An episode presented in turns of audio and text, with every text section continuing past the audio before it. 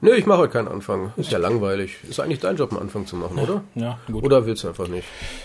Nee, mach du. Soll ich dein Ende direkt machen? Okay, tschüss. Okay, tschö. Äh, War auch nicht so richtig, ne? Nee. nee. Ich fühle mich so leer. Worüber wollten wir nochmal sprechen? Green Death. Ist gar nicht mal so schlecht, oder? Nee. Ja, machen wir. Ja. Na gut.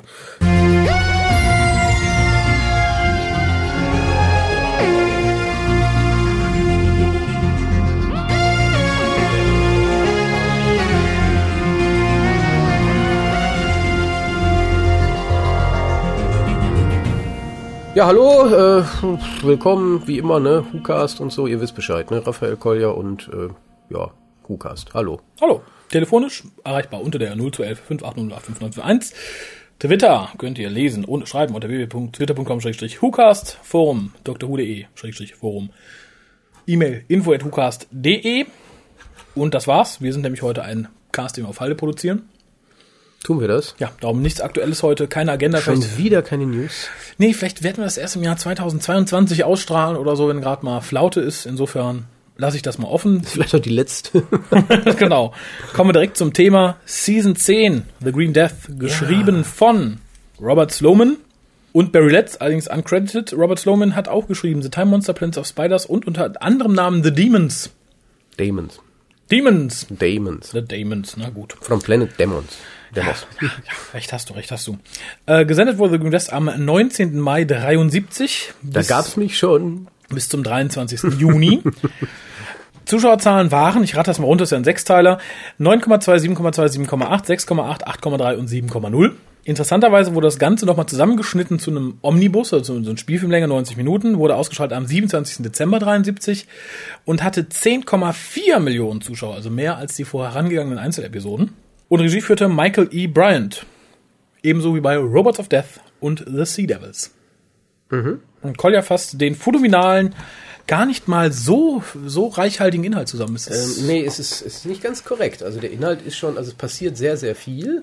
ja, Man kann es aber relativ gut Ja, zusammenfassen. Und da ich ja alle, das ohne, ohne jetzt vorweggreifen zu wollen, aber ich tue es dann doch, am Schluss erraten werde, sich äh, die DVD zu kaufen und anzusehen, werde ich Mhm. dann natürlich auf den Inhalt gar nicht mal so eingehen, weil es einfach eine Freude ist, sich den anzusehen. Ähm, Inhalt ist, wie, wie du schon sagtest, sehr einfach. Es ist äh, der ewige Kampf der, der linken alternativen Öko-Leute gegen die kapitalistischen Faschisten. Das steckt dem zugrunde. Und diesmal wird das dargebracht im Sinne von äh, einer Firma namens Global Chemical, die äh, Chemieabfälle produziert, weil sie halt andere Dinge damit äh, erschaffen will. Aber Fakt geht's halt darum, sie, sie machen, produzieren Müll. Dieser äh, grüne Müll verunreinigt äh, in einem Tunnelsystem, in einem Bergwerk, die, die Tunnel halt. Dort in Kontakt damit gekommene Menschen sterben, werden grün und sterben und ähm, andere, sowas wie Insekten oder Maden werden immer größer und damit halt auch gefährlich. die Kinder des Käfers. Ja, dem gegenüber steht dann halt, äh, die werden dann aber später involviert, die Whole Meal Community oder The Nuthatch, wie es so schön heißt. Das ist so eine Truppe von Aussteigern mehr oder weniger, aber halt auch äh, wohlhabende Aussteiger. Das ist auch ein Professor. hochintelligente Aussteiger. Äh, hochintelligente Aussteiger, die halt versuchen, die, die Nahrungsprobleme der Menschheit zu lösen auf eine ja, sehr alternative Art und Weise. Verbindendes Element sind Unit und der Doktor und Joe Grant. Joe Grant im wahrsten Sinne des Wortes verbindend. Ähm, die werden halt äh, involviert, als man die ersten grünen Tote findet. Äh, Unit soll das untersuchen. Ähm, gleichzeitig versucht dann die Firma Global Chemical Unit dazu zu benutzen, sich faktisch zu schützen. Der Doktor und Joel tauchen dann eher bei den anderen auf und äh, zusammen untersucht man das dann alles. Man findet halt diese großen Maden, die zischen und beißen und fauchen und springen können und andere witzige Dinge. Es gibt, wie, wie das so ist in Doctor Who der 70er Jahre, vielmals werden Leute gefangen genommen, fliehen wieder. Es ist eine relativ komplexe Handlung. Also es ist jetzt nicht schnell runtererzählt. Also dann, der Doktor ist mal hier, dann ist er mal dort, dann wird noch der äh, Captain Yates reingeholt, der dann undercover arbeitet. Also es passiert sehr viel. Fakt ist aber, ähm, am Schluss stellt sich heraus, dass hinter allem der böse Computer-Boss steckt, der die Weltherrschaft an sich reißen will, wohl begründet, dazu gleich mehr. Mhm. Und äh, der Doktor, dem Doktor gelingt es diesmal nicht durch äh, den klassischen äh, Kirk aus Enterprise-Effekt, nämlich den Computer in ein Logikrätsel zu aber er verwickeln. er versucht, es gelingt aber eben nicht und das ist eigentlich zeigt doch, dass Boss ein besonderer Computer ist. Äh, schlussendlich wird Boss in die Luft gejagt durch seinen ersten liebsten Sklaven, der dann erkennt, dass alles, was er tut, falsch ist. Genau. Zwischendurch, das jetzt sind wir nämlich schon am Ende, zwischendurch verlieben sich Jo- Joe und der Anführer dieser Whole Meal Community, Whole Wheat Community, ähm, Professor Clifford Jones ineinander, beschließen dann auch demnächst heiraten zu wollen und zum Amazonasgebiet zu fahren. Schlicht und ergreifend deswegen, weil das die Ausstiegsfolge von Joe Grant ist, was den Doktor sehr traurig macht. Genau. Der übrigens am Anfang auf Metabilis 3 ist, aber dazu mehr. von dem er die ganze Staffel Das ist über die geredet Story. hat. Ja, ja, das ist wirklich die Story. Es ist, und vor allem, ich hatte sie sehr viel verschwunden, verwundener in Erinnerung. Sie ist ja doch recht geradlinig, was mir dann beim Gucken sehr viel Freude bereitet hat. Nee, sie Also- ist geradlinig, aber es passiert sehr viel Ja, ja. und die sechs Folgen sind noch nicht verschenkt. Nee, nee, auf keinen Fall. Es ist, es ist einer der seltenen Fälle, wo ein Sechsteiler mich null langweilt. Also die anderen Sechsteiler, egal wie gut sind, hatten immer so eine Episode, wo ich dachte, boah, jetzt können wir mal ein bisschen Gas geben. Ist hier überhaupt nicht der Fall. Kurz zur Rahmenhandlung muss man sagen, es war natürlich der Weggang von äh, Katie Manning, der hier in Erinnerung bleiben sollte, auch wenn es für die viele Engländer immer noch äh, The One with the Giant Maggots ist und nicht Richtig. The One with the Leaving Companion. Das, das ist ja sowieso das Witzige dabei. Ähm, Das ist eigentlich ein Monster, was es nur einmal gegeben hat. Äh, Ist auch gar nicht der Hauptgegner eigentlich, ist mehr so ein Nebengegner. Der Hauptgegner ist ja Boss. Ähm, bleibt aber, warum auch immer, in fantastischer Erinnerung. weil es, glaube ich, beeindruckend inszeniert wurde. Das ist mir auch mal wieder aufgefallen. Bis auf wenige Ausnahmen, die ich gleich noch nennen werde, sind zumindest die Maden alle gut und sehr schön in Szene gesetzt worden. Äh, aber kurz noch zur, Rahmen, äh, zum, zur Rahmengeschichte. In, in diesem Jahr, das ist ja praktisch die, das Ende der vorletzten Staffel von John Pertwee, äh, beschloss Barry Less, dass er aussteigen wollte und sagte damals dann zu Katie Manning, hör mal, ich gehe bald, das ist dann auch äh, Johns, ich glaube viertes Jahr dann oder fünftes Jahr. Hm, hm, hm, hm, hm. Egal. Es ist zumindest sehr wahrscheinlich, dass er auch nächstes Jahr gehen wird. Viertes Jahr. Wenn du gehen willst, dann tu es jetzt. Das ist auf jeden Fall besser, weil wenn ihr beide gleichzeitig geht, werden sie nur über ihn berichten, nicht über dich. Und ja, Katie Manning sagte dann, das hat sie auch getan, das war eine Karriereentscheidung. Sie wäre gerne noch geblieben, sie mochte es. ja auch andere interessante Angebote. Wie gesagt, ob sie ihre Ich Karriere so erinnere gut nur an ein Dalek-Fotoshooting. an das Dalek-Fotoshooting. Das sollten sie heute Nee, sie hat ja auch dann in so Filmen oder so. so Ja, ja, aber sehr nix. Ja, ich sage, ihre Karriere hat's glaube ich nicht gut getan.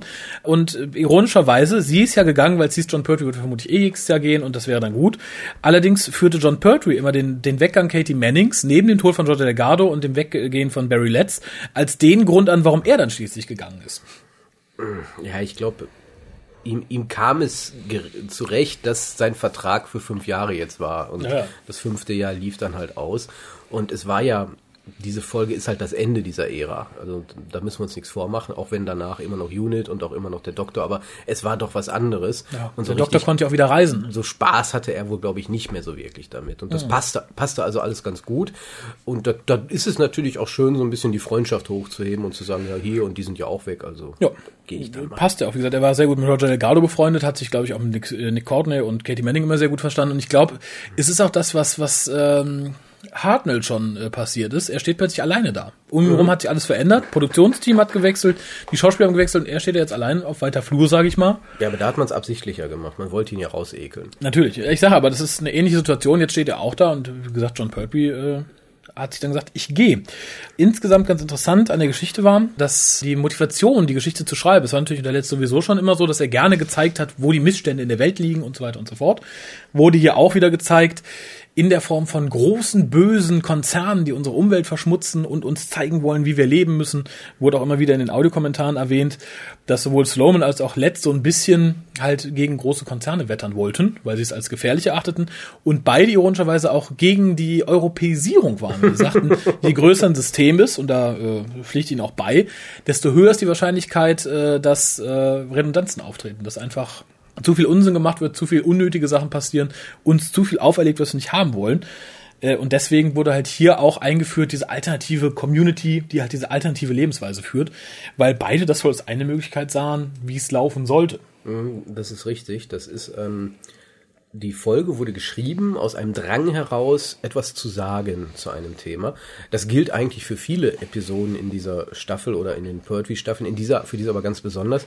Ich, ich meine, es ist sinngemäß ja so gewesen auch, dass hier Sloman, meine ich, sagte, äh, dass äh, er schreibt ja, oder wer auch immer, ich weiß gar nicht, wer das von denen war, mhm. sagte, also, er hat Probleme, Zukunftsgeschichten zu schreiben, weil er sieht halt jetzt gar keine Zukunft mehr für die Menschheit mhm. und die möchten halt aufzeigen, wo die Gefahren halt sind und ähm, zeigen halt hier beide Varianten, wie es laufen kann. Mhm. Sie haben als Bösewicht den, den heute wird man sagen Raubtierkapitalismus auserkoren. Mhm. Auf der anderen Seite die alternative Lebensweise von so entweder Aussteigern oder aber halt diese ja Ökos, diese diese diese Menschen, die meinen, ich muss ich muss halt Dinge tun, die, die der Welt nicht schaden mhm. und da dann halt dieses Schwarz-Weiß-Denken reinzuziehen und zu sagen, es gibt nur A oder B.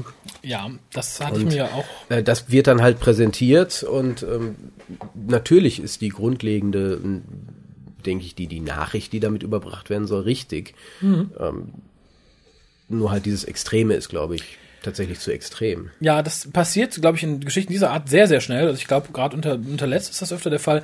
Er verfällt sehr schnell darin, dann einfach Stereotypen aufzuzeigen. Mhm. Wie gesagt, also ich, ich finde, wenn man der Folge eins nachhalten kann, neben sehr, sehr schlechten Color Separation Overlay äh, Szenen, wie die mit dem Aufzug oder die Fahrt in Bessie, dann ist es, glaube ich, einfach, dass man sich da zu sehr auf Stereotypen verlassen hat. Wie gesagt, der böse, böse, böse Firmenboss und die guten, guten, alternativen, hochgebildeten, naturverträglichen Hippies da hätte mir ein bisschen, ein paar Grautöne zwischendrin hätten mir da, glaube ich, ein bisschen besser gefallen.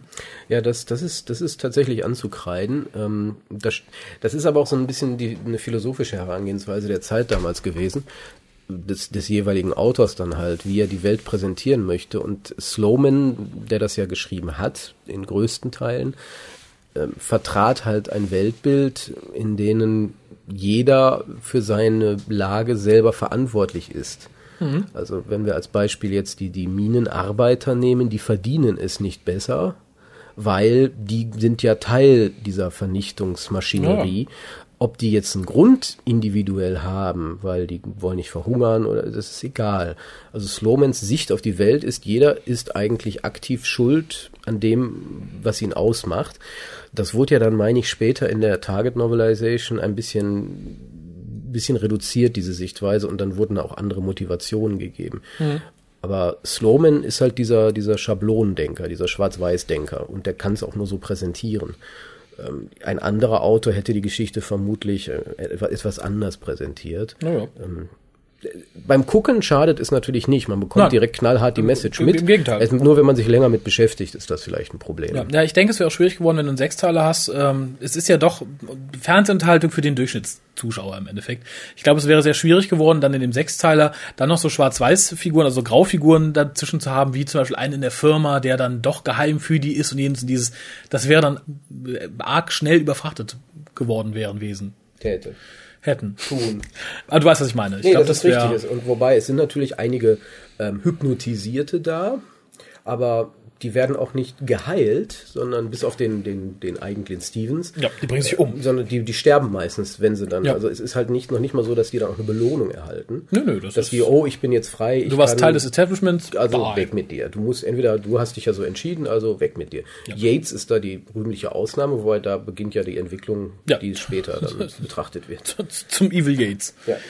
Ähm, ganz kurz noch, wo wir gerade bei Sloman waren, eine seiner größten Ängste, sagte er im Interview, spielt hier mit rein, nämlich er hat furchtbare Angst vor Spinnen und Maden. Er sieht sich außerstanden, die selber aus einem Haus zu vertreiben und es muss seine Frau machen, hat er selber zugegeben. Äh, finde ich ganz interessant, weil ich finde es doch eine unserer Urängste, so der Menschen, vor Krabbelzeugs und so, dass das nicht öfter aufgegriffen wird. Ja, und vor allem. hat man ja keine Angst, das ist nur so ein Ekelgefühl. Ja, ja, gut, Ekel, Angst, aber ich finde es ein sehr dankbares Thema und mich wundert, dass es nicht ähnlich realistisch in ähnlicher Form nochmal in Doctor Who aufgegriffen wurde, so. Klar, wir hatten Planet of Spiders, aber das waren halt eher so. Ich glaube, das ist ja das Problem. Du hast Urängste mhm. und immer wenn du Urängste ansprichst, ver äh, verängstigst du. Und du willst ja nicht, du willst du machst ja keinen Horrorfilm. Ich, ich schon. ich hätte damit Also kein weder Problem. ein Stephen Moffat noch ein RTD jetzt oder die früheren Produzenten wollten wirklich einen Horrorfilm machen, wo die Leute total verstört rausgehen. Ja. Ähm, das ist dann eine Grenze, die man überschreitet. Und selbst und wenn man Spinnen präsentierte, war das ja meistens so, dass die unglaubwürdig waren. Ja, Jetzt hier die, die, die Spider Queen in Runaway Bride, ich gehe mal nur auf die neueren Folgen ein. Hm. Oder Turn Left, dieser Käfer auf dem Rücken. Das sind dann auf, auf einem Niveau, wo man eben keine Angst hat, weil man weiß, es sind eh nur Gummitiere oder irgendwelche anderen Dinge. Ja, aber hier ist der Spagat ja relativ gut gelungen. Hier ist der sehr denke- gut gelungen. Und ich denke, auch das hätte man irgendwann nochmal wiederholen können. Äh, ganz kurz, weil ich sie am Anfang noch stehen habe. Die Folge markiert nicht nur das Ende von Katie Manning als Companion, sondern auch das Ende der bisher äh, geliebten Titelsequenz und Mhm. des alten Dr. Who Logos. Das hat man nämlich dann entsorgt. Es kam dann das, was wir von Tom Baker kennen später. wiederkommen. es würde wiederkommen, denn das Logo wird ja heute noch verwendet für alles, was mit Classic Who zu tun hat, was von der BBC kommt. Ja, beziehungsweise Paul McGann hat es ja gebracht. Ja, und ich finde es sehr gut, muss ich sagen, denn ich finde, es ist so im Kontrast auch vor allem anders. Ich, ich finde, das Logo ist sehr schön. Es ist für mich immer noch das Doctor Who-Logo, der Doctor Who-Schriftzug. Und dadurch, dass äh, Stephen Moffat sich im Logo ein bisschen angeglichen hat, wir haben jetzt wieder das Blau, wir haben eine ähnlich blockige Schriftart, finde ich den Kontrast sehr schön, dass wir dieses etwas älter wirkende für die klassischen Sachen haben und das etwas neuer wirkende für die New Series. Finde ich schöner als den Kontrast dieses fiese Mandel-Logo, was wir vorher hatten, gegen Ja, das ursprüngliche. Insofern die beiden nebeneinander finde ich, finde ich sehr nett. Aber wie gesagt, das ist das letzte Mal die entsprechend alte Titelsequenz, die hier auch im Abspann in drei Folgen rückwärts gezeigt wurde und spiegelverkehrt. Äh, wobei man bis heute nicht weiß, warum. Es gibt zwei Theorien. Die eine ist, dass man ein bisschen rumspielen wollte, wenn man schon das letzte Mal benutzt. Was ich unsinnig finde, hätte man es vielleicht mal vorher gemacht. Die andere war, dass die Abspänne der Episoden in einem Rutsch aufgenommen wurden, was ja damals noch analog ging. Und um Zeit zu sparen, hat man halt den ersten vorwärts, den zweiten wieder rückwärts, weil man dann direkt wieder die Schrift äh, superimposen konnte, ohne den Film nochmal zurücklaufen lassen zu müssen. Macht mehr Sinn, aber ich frage mich, ob man wirklich nicht fünf Minuten Zeit hat, zwischen den einzelnen Takes das eben zurücklaufen zu lassen. Und mir persönlich wäre es nie aufgefallen, wenn ich es nicht gelesen hätte. Es ist ja auch nicht so wirklich wichtig. Nein, Aber definitiv wo wir nicht. wo wir gerade beim Ende sind, richtig, es geht zwar, hatte ich auch schon gesagt, weiter, nächste Staffel mit Unit, mit dem Doktor äh, immer noch auf der Erde, Mhm. aber jetzt kann er auch die Erde verlassen. Aber wir werden ja einen neuen Companion haben, nämlich Sarah, Sarah Jane Jane. Smith, der heilige Gral der Companions und ähm, es wurde ja dann während dieser Folge auch der neue Companion gesucht Mhm. und man fand halt Elizabeth Sladen und da gibt es diese wunderschöne Geschichte, dass ähm, bei den Probeaufnahmen ähm, Pertwee hinter äh, Sladens Rücken so, so, so zwei Daumen nach oben hält und so, ja, diese, diese, diese, nehmt die, nehmt die. Hat sie halt nie mitgekriegt. Jetzt wird sie es auch nie mehr erfahren. Oh.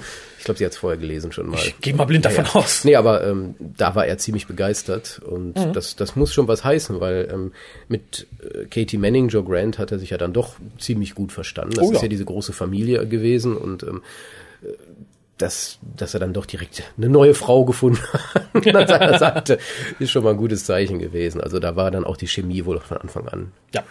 Ausreichend vorhanden. Ha, ja, kommen wir zu Joe. Die ja, ich, ich glaube, ich, ich, ich glaube schon im Discontinuity Guide, dass das endlich mal eine Folge für Joe Grant ist, in der sie gerade laufen und gleichzeitig reden darf.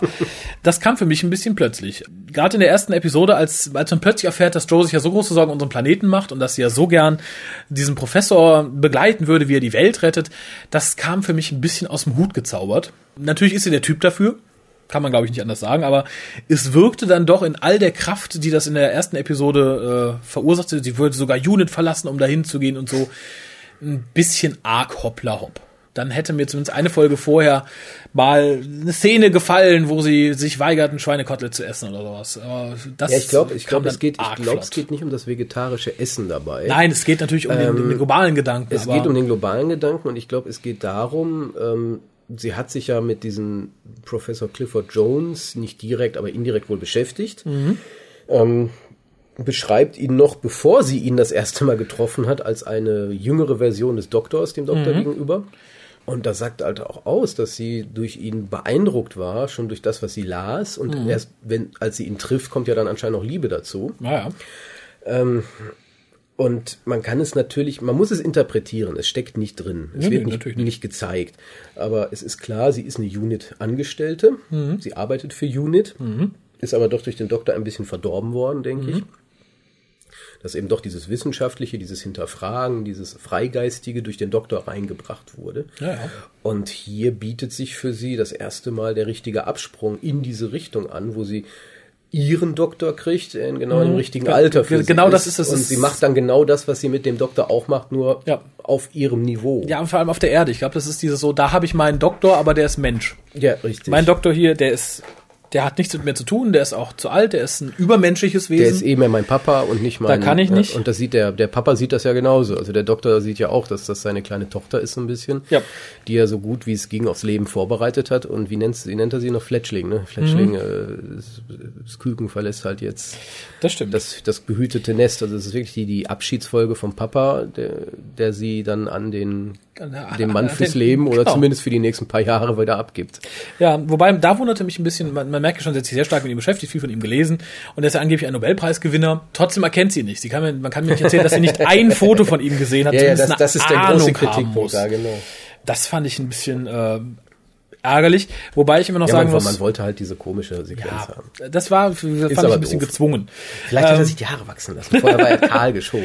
Professor- Hat eine Brille, eine Maske. Ja, so wie er dann später aussieht, äh, ich ja, auch nicht richtig. erkannt. Aber ähm, Professor Jones finde ich ganz lustig. Ich finde, er ist so vom Typ her total Paul McGann. Ja, sagt jeder. Sagt Also jeder. wirklich, Das ist das Vorbild für Paul ich, Paul. ich hätte mir so gewünscht, dass äh, Katie Manning, also Joe Grant, irgendwann mal den achten Doktor gerät. Ich hätte es mir so gewünscht und als man die sagt, you! ja, you, no, No. fand ich toll. Wie gesagt, insgesamt macht Spaß, einen etwas aktiveren Joe zuzusehen. Wie gesagt, auch wenn es etwas aus dem Hut gezaubert kam. Fängt an bei so Kleinigkeiten, die ich ganz niedlich fand, wie, dass sie morgens einen Apfel isst und der Doktor sagt so, nee, nee, viel zu wenig Proteine, du musst richtig früh so, ah, Eggs and Bacon, Plach. Fand ich, äh, fand ich nett, war, war einfach sympathisch. Äh, Und das ist das, was ich an den Unit-Folgen also macht, dass so Kleinigkeiten sehr sympathisch waren und die halt geballt. Mhm. Ja, das, das ist die, die ultimative Unit-Folge. Also was da nicht drin ist, gibt es nicht.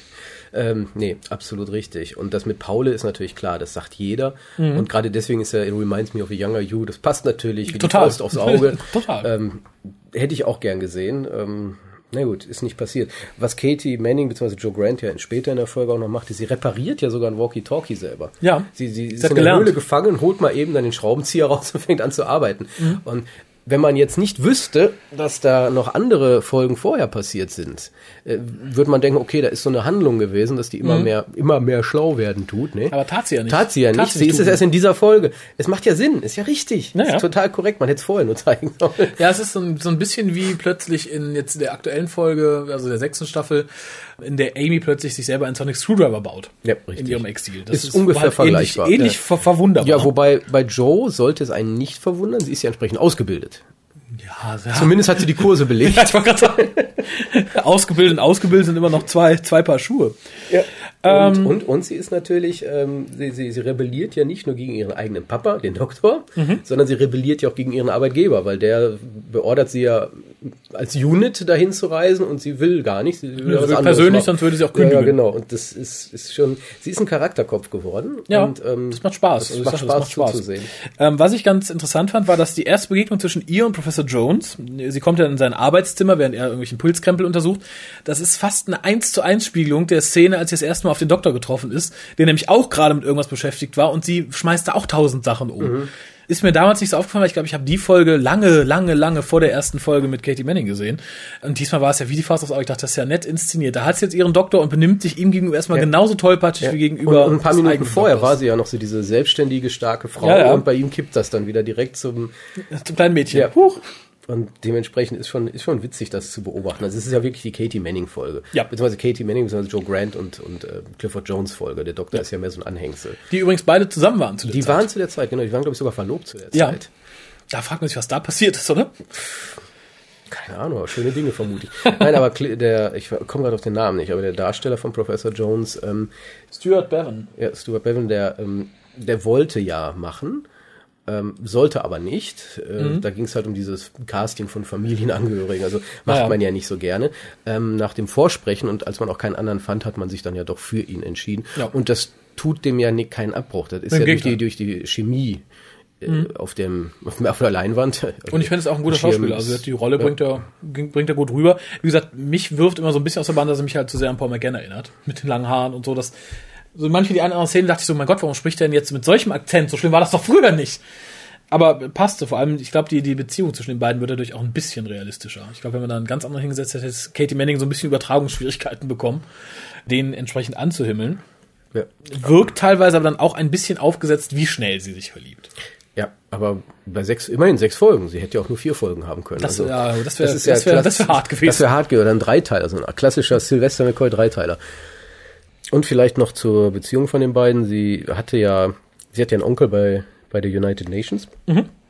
Und sie hat ihn diesmal davon überzeugt, doch äh, den, den Nuthatch zu unterstützen, indem er sie zu einem, wie, wie nennt sich das nochmal, eine Priority Run Research so, gegen Ende Complex dann, ja, gegen. Ende dann Das heißt macht. Unlimited Funding. Unlimited Funding. Realismus? Ja. Nein, danke. Ja, aber sie hat ja auch ihren Onkel dazu benutzt, bei Unit anfangen zu dürfen. Also Natürlich. das ist eigentlich auch nicht so. Sie macht es ja nicht immer. Das ist was Besonderes, wenn sie das mal tut. Und Ja. das war ja auch was Gutes. Also das ist, glaube ich, das, was kann man über Joe immer sagen. Was immer sie tut, ist was Gutes. Ja. Sie wird nie was Böses tun. Ist einfach so ein netter Mensch. Das ist sie, glaube ich, unfähig zu. ja, kann sie gar nicht. Das hat man ja gesehen bei The Damons. Damit besiegt sie ihn ja. Ja. Weil sie ja, so ein abgrundtief guter Mensch ist. Ich habe aber leider die DVD noch nicht, muss ich sagen. ja, da sagst du was. Ähm, interessant fand ich aber auch ein bisschen fies, ist der High-Protein-Fungus, der gezüchtet werden soll. Nee, dann, ist mit. dann da halte ich es mit, da halte ich mit dem Brigadier dann lieber ein Steak. Ja, wobei dann, it's, it's beef. Nein, es ist derselbe Fungus wie gestern, nur anders zubereitet.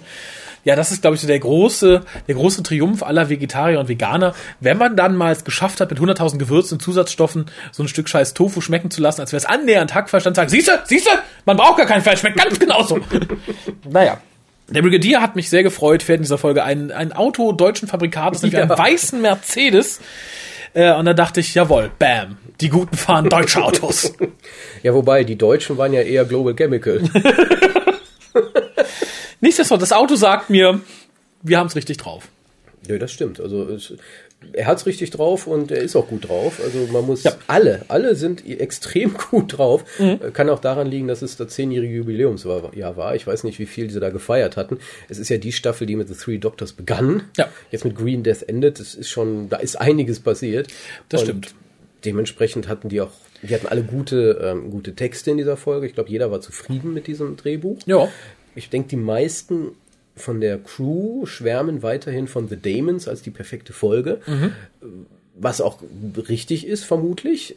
Wobei, hätte es The Damons nicht gegeben, denke ich, hätten alle darüber gesprochen. Ja, auf jeden Fall. Das ist auf jeden Fall die Folge, wo alle beteiligt sind, wo alle wirklich guten, gute Einsatzzeit haben. Äh, äh, Sergeant Benton darf äh, Würmer füttern. Komm, füttern. Kitty, Kitty, Kitty, Kitty. Äh, der Captain Yates Darf darf, undercover undercover, gehen. Äh, Der Brigadier hat auch ein paar wunderbare Einsätze. Ja, ich, ich glaube eh, ähm, gerade Pertwee und Nicholas Courtney dürften viele Sachen machen, die ihnen einfach Spaß machten. Courtney hat äh, viele Szenen, wo er isst. Er hat äh, eine, wo er also seine eigenen Zigarren rauchen darf on screen.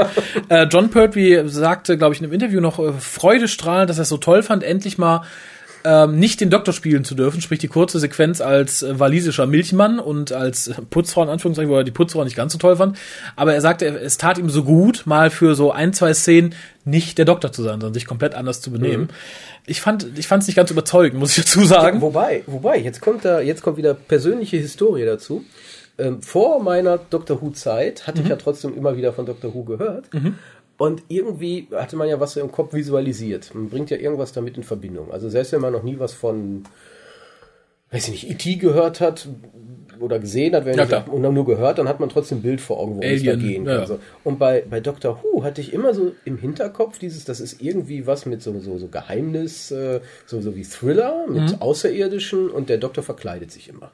Ja, das stimmt. Irgendwie ja. hatte ich das so im Hinterkopf. Ja. Und ich glaube, das ist auch aus solchen Dingern geboren, weil das hat ja doch dann Einzug in verschiedene Comics gehalten, Mhm. dann hat man das gesehen. Und hier wurde das für mich das bestätigt an der Ja. Stelle. Und wu- wundersamerweise ist das ja gar nicht immer so. das ist sogar sehr selten. ja, ja. Und dementsprechend ist das sowas, was ins Unterbewusstsein gekrochen ist, noch bevor ich das Mhm. gesehen habe. Und äh, das, deswegen, das fand ich hier an der Stelle schön. Die, äh, die Szene mit der äh, Putzfrau hat ja der, der Yates-Darsteller was improvisiert, und zwar I Like Your Handbag. Das ist ja komplett improvisiert. Das war großartig. Ja. Man merkt auch, dass Pertwee ganz kurz stutzt in dem Moment, sich überlegt, was er sagen soll. Ja. Ich fand's toll. Wie gesagt, Dafür, dafür hat Pertwee ja den klebrigen Schnurrbart improvisiert. Der war auch nicht so vorgeschrieben. Ja, aber da, da sieht man, dass das, das Produktionsteam, damit meine ich aber auch die Schauspieler inklusive, die haben zu dem Zeitpunkt schon so gut funktioniert, denen hat man so viel Dass es Freiräume machen konnte, gegeben. ja, ja. Da war halt nicht so, das ist das Drehbuch, halte ich fertig daran, sondern Mach. den hat man so viel Vertrauen und das passte dann auch. Ja. Das, was Tom Baker sich später sehr viel mehr mit Gewalt genommen hat, Ja. war da ein natürlicher Prozess. Ich, ich gehe mal hier so ein bisschen mehr der Reihe nach, sonst verzettel ich mich hier ein bisschen. Was mir als erstes aufgefallen war und ähm, tja, was ich ein bisschen schade finde, die ganze Staffel über wurde ja davon erzählt, dass der Doktor unbedingt nach Mentabilis 3 möchte, weil es so toll ist und so großartig. Das war ja auch mal toll und großartig. Ja, aber da war es sehr hässlich. Also ich, ich fand die Szenen da wirkten für mich alle ein bisschen zu slapstickig. so ein Touch. Ach Quatsch. Ähm, ich, und ich liebe ja John Pertwees Gesicht, deshalb das ist auch in äh, Terror, äh, nicht Terror of the Autumns, in Spirits from Space. Wenn er von einem Tentakel angegriffen wird, hat, hat er diesen schielenden Blick, der hier auch wieder ist, zusammen mit diesem rückwärts gedrehten ein Tentakel umarmt, nicht? Ich fand es irgendwie sehr geil und sehr lustig, aber es, es passte irgendwie auch nicht so ganz in den Kontext der Geschichte. Es war mir ein bisschen zu albern. Und ich möchte einfach mal jetzt an dieser Stelle, da möchte ich auch bitten, das nicht weiter zu verfolgen, den Mantel des Schweigens über die großen Vogelfüße von Mentabilis 3 zu werfen. Da möchte ich nie wieder von was hören. Äh, nee, das, das war nicht gut. Was mir da allerdings sehr gefiel, war die allerletzte Szene, wie er zurück in die TARDIS flüchtet und es wird alles mögliche auf ihn geworfen. Ja. Das muss auch beim Drehen schön gewesen sein. So, jetzt werft alle, was ihr da habt. Tok, tok, tok, tok. Speere, Steine, Lappen. Ja, oh, also die Szene geht ja weiter. Er kommt dann ja wieder an in dem äh, Forschungslabor, geht ans Telefon, I talk to anyone. Das ist auch so schön. das, ist, das ist einfach, das macht alles so. Das ist sowieso eine Folge der Übergänge. Ähm, Ja. das, das hatte ich mir jetzt gar nicht aufgeschrieben, aber es fällt mir gerade wieder ein. Ähm, das, es gibt ja diese, diese klassische Schnittweise, wo einer einen Satz anfängt und der andere beendet den. Äh, Hier ist sowas ähnliches. Und zwar meistens sagt einer was, dann oder erklärt irgendwas oder irgendwas passiert. Und in der nächsten Szene, meistens woanders, wird das aber auch aufgegriffen und Ja. anders betrachtet. Also ganz klassisch ist das die Szenerie, wo ähm, der Brigadier bei Global Chemical ist und der Stevens ihm alles erklärt, wie toll das doch ist, den ganzen Prozess auch benennt und dann kommt direkt der Schnitt zu Professor Jones, der auch genau darüber spricht, nur durch die andere Sichtweise. Ja. Also diese, diese, dieses, dieses ähm, Duale, dieses diese eine Seite und die andere Seite, schwarz-weiß, äh, das, ist eine Philosophie, die zieht sich da durch die gesamte Folge natürlich. Ja. Und das haben sie einmal bei der Story gehabt, dass die halt sagen, ich habe die Guten, ich habe die Bösen, ich habe ähm, Gleichgewicht, ich habe Zersetzung, habe ich das Philosophische, das hatte ich im Hinterkopf, als ich das schrieb. Und während ich es zeige, übernehme ich dieselbe Technik. Und Das äh, ist hier wunderbar gelungen. Zumindest am Anfang. Später ist das ja nicht mehr so, aber am Anfang, wo es um die Erläuterungen geht. Wo die Teams noch stärker getrennt sind. Da bietet sich das auch an. Dann habe ich es gerade schon mal gesagt, ich gehe es hier weiter durch, weil ich, ich, ich finde wirklich fast alle CSO-Szenen, also alles, wo mit Greenscreen, in dem Falle äh, Yellow Screen gearbeitet wurde, sind katastrophal schlecht. Das fängt an bei den Nee, nicht die. Szenen sind schlecht, die, die Special Effects sind halt Ja, schlecht. ja, also natürlich. Die Szenen sind zum Teil witzig. Ja, ja, aber das, das, was man sieht, ist furchtbar. Wie gesagt, fängt an bei dem Fahrstuhl, es, es geht dann weiter später über die Fahrt in Bessie diverse Male an den Maden vorbei und endet in meiner Meinung nach einem tierischen Schwachsinn, nämlich dass man, äh, um Zeit zu sparen bei den Außendrehs, einige Szenen, nicht viele, die eigentlich draußen spielen, im Studio vor einem entsprechenden Screen aufgenommen hat und dann einfach von einem Foto der jeweiligen Landschaft. Also die 10 Minuten oder die 20 hätte man doch noch aufwenden können. Es verliert dermaßen an Realismus plötzlich. ähm, Ja. Da habe ich mich ein bisschen geschämt. Das ist, glaube ich, auch der größte Minuspunkt dieser Folge, dass man da so liederlich äh, mit umgegangen ist. Es war einfach keine gute Idee, das entsprechend zu machen. Dann hätte man vielleicht noch zwei Stunden mehr einplanen müssen an einem Tag oder so. Um, das sind ja nicht viele Szenen. Das sind, glaube ich, gerade ab Episode 2 drei, vier Szenen oder so, die einfach, nee, also, plö. Ja, vor allem, die haben ja immer diesen, diesen gelben, diesen gelben Umriss dann. Die Ja, Menschen. Das ist- natürlich. Da, da steht dann plötzlich ein Unit-Soldat und ist Mit gelbem Umriss. Ja, und vor allem, es sind ja Szenen, das ist der Brigadier und Benton und im Hintergrund zwei arme Leute, die nichts zu sagen haben. Ja, und dann heißt es, treten sie weg und die können ja maximal zwei Meter nach hinten gehen. Und, und gucken dann ganz interessiert so ja, ja. die Welt. Oh ja, spannend, hier Dann, spannend. Dann, dann kommt ja der Helikopter, theoretisch, und Benton zeigt, da ist der. Dann und man Schnitt, sieht, sieht, Stock-Image. nee, man sieht aber, wie die alle so versuchen, dann seinem Finger zu Ja, folgen, ja. weil da- die sehen ja nichts, da kommt ja nichts. Und die hoffen, dass sie zufällig Ungefähr in die gleiche Richtung. gucken. Äh, fand ich schlecht. Also da hätte man sich wirklich ein bisschen mehr Mühe gegeben. Oder zumindest die Soldaten, die im Hintergrund rumstehen, aus dem Screen laufen lassen, nach rechts oder links, dann wäre es nicht ganz so auffällig gewesen. Das, das tat mir ein bisschen weh. Das ist richtig. Aber ansonsten ähm, natürlich viele Außenaufnahmen. Ja, schöne ähm, die, die, das, das, das Boss-Setting ist auch sehr schön. Ja, fand ich auch. Das war Wird sehr uns häufig noch genug bei der in der Baker-Ära begegnen, in den diversesten Ausprägungen. Das stimmt. Ja, man hatte die, das gesamte Equipment, glaube ich, gekauft von irgendeiner Firma, die vorher UFO produziert hatte oder so, irgendeine Mhm. Live-Action-Series und da hatte man halt viel von übernommen.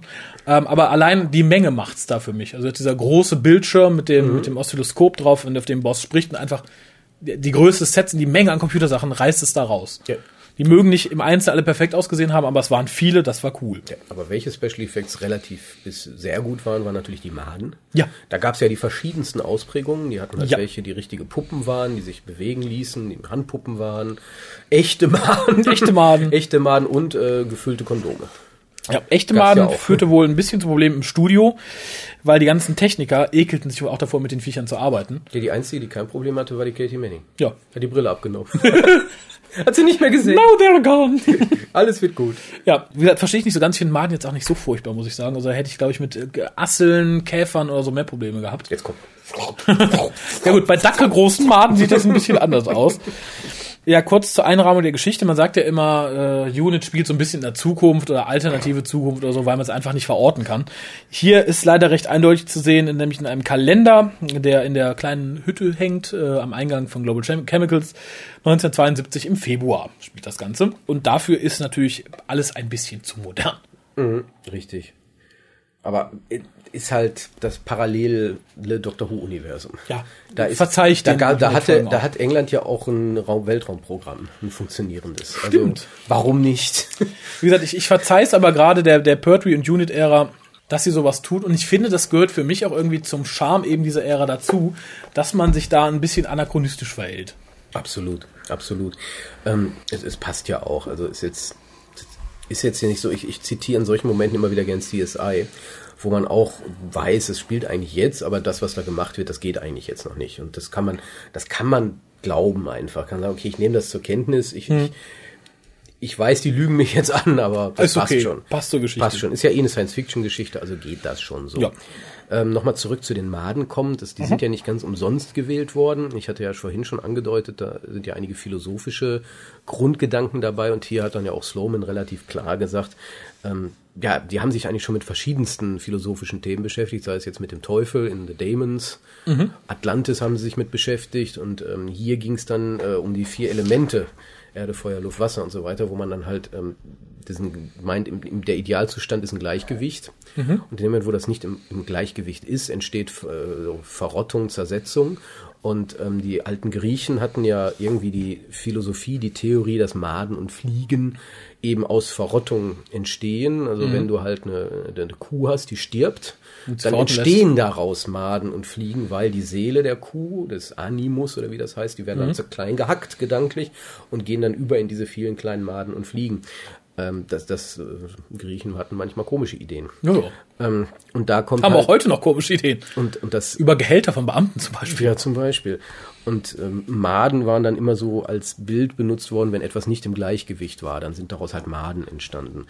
Und ähm, dieses, diese Zersetzung, die hatten sie hier natürlich gleichgesetzt mit moralischer Zersetzung in dieser Folge, mit, mit Gier, Egoismus, Habgier äh, und das, dann sind wir ja schon, dann sind wir ja schon bei Global Chemical. Das heißt, also Global Chemical hat halt nicht nur aktiv über die Verseuchung des Bodens diese Maden groß werden lassen und, und sie mutieren lassen zu einem komischen früheren Status, sondern auch die, die, durch die, die, allein durch die, die Tätigkeit des Verunreinigens, des, dieses böse Tun, Durch- das böse durch ihr- Sein, durch ihre verwerfliche hat Moral. die Maden so böse gemacht, wie sie sind. Und äh, das wollte ich eigentlich noch so reinwerfen. Das, Mhm. Deswegen die Maden absichtlich gewählt, weil man hätte ja auch irgendwie Käfer oder sonst irgendwas nehmen können. Es ging, es ging um, Regen, es ging um, hätte man alles machen können, Grashüpfer, Mhm. ich weiß nicht was, aber das Maden und Fliegen, am Schluss war es ja ein fliegenartiges. Ding, Ja, ja. diese brauchte man einfach, weil das die Philosophie da an der Stelle widerspiegelte. Mhm. Und das beeindruckt mich eigentlich immer, wenn ich sowas dann erfahre, weil ähm, die haben sich damals doch ein bisschen mehr Gedanken gemacht und deswegen ärgere ich mich auch immer, wenn irgendjemand schreibt, Dr. Who ist doch toll, das ist doch Trash oder so. Das, ist, das ist es eben nicht. Nee. Es sieht manchmal so aus. Insbesondere die, die so schlimm aussehen, da sind meistens ganz tolle Ideen dahinter. Definitiv. Da steckt, oder jetzt Kinder, die ganzen buddhistischen Lehren, die da drin stecken in der Folge, Hm. ähm, das, das darf man nicht aus den Augen verlieren. das ist eine Serie, wo zwar schnell viel produziert wurde, aber jeder, fast jeder, der sich daran versuchte, hat doch versucht, möglichst viel reinzubringen, weil die haben das immer gesehen als Vehikel, um andere Dinge zu transportieren. Und sei es halt was Plakatives, Kapitalismus böse, Ökos gut, aber mit noch mehr dahinter. Und das, wie gesagt, das hat mich beeindruckt. Ja, gebe ich dir vollkommen recht. Gott, nach, nach so hochtrabend philosophischen Worten fällt es mir schwer, zu etwas zurückzukommen, ähm, was ich gerne ein bisschen der Lächerlichkeit preisgeben möchte. Wo wir vorhin vom Vogel von Mentabilis 3 gesprochen haben, möchte ich kurz zu Herrn Robert Vogel zurückkommen. Denn auch diese Folge strafen wieder Lügen. Wenn der gute Herr Robert Vogel behauptet, John Pertwee würde all seine Stunts selber machen, soll er mal gucken, wer hier vom Kran springt und wer kämpft mit einer sehr hässlichen grauen Perücke auf. Das ist nämlich unser Freund Terry Walsh. ist, ist auch sehr deutlich. Also ist in, in manchen Folgen ist es nicht so deutlich, aber wir hatten vor kurzem uns Hier über Tom schon. Mhm. Baker unterhalten und da war es ja auch so, wo man aktiv hätte sehen können, wie die beiden die Plätze tauschen. Und hier ist es auch sehr deutlich, insbesondere auch in der Szene, wo der Pertwee-Doktor dieses venusianische Aikido auspackt. Ja, und, sich von Szene zu Szene in Körperbau und Größe total unterscheidet. Ja, wobei man hier auch sagen muss, die Wortwahl Aikido ist natürlich spannend, weil Aikido selber ist eigentlich eine ganz andere Art zu kämpfen. Dieses, dieses sehr passiv, dieses die Leute so ins Leere laufen lassen. Ja. Und hier ist Aikido. ist Hi-ja! Hi! Rufen und Leute irgendwie um, umwerfen. Äh, okay, ist halt so. Das ist aber auch immer noch das, was mich am Pertwee am meisten stört, muss ich sagen. I hope I Also, didn't hurt you. Nee, das ist, das ist halt Pertwee. Ja, aber das ist das, was ich am, am dritten Doktor am wenigsten mag, dass er halt Aikido kämpft. Ich, ich möchte es nicht. Er kann schlau sein, er kann Sachen bauen, er kann gewieft sein, aber eine es- Kampfsportart ausüben, Es ist finde ich. Action-Doc. Ja. Er liebt es, Autos Ja. zu fahren. Hier durfte er ja auch, der Doktor durfte ja, Ja. auch diesen Milchkarren durch, das, durch die Schranke Das, das, das wollte ich vorhin noch sagen. Äh, Der Brigadier dürfte rauchen, John Pertwee dürfte seine neu motorisierte Bessie fahren, die ja, Ja, genau. auf sein Geheiß hin praktisch äh, mit einem besseren Motor ausgestattet worden ist, weil er sie immer zu langsam fand und zu untermotorisiert. Jetzt hatte sie mehr Power, Pertwee fand es total geil. Man sieht's aber auch, weil Bessie hat die Front erweitert bekommen. Ja, ja, der, richtig. der Motorraum musste durch, ein, durch die Größe des neuen Motors um locker, das sind bestimmt 30 Zentimeter, 40 Zentimeter ver verlängert werden. Und dafür gab die auch richtig Gummi.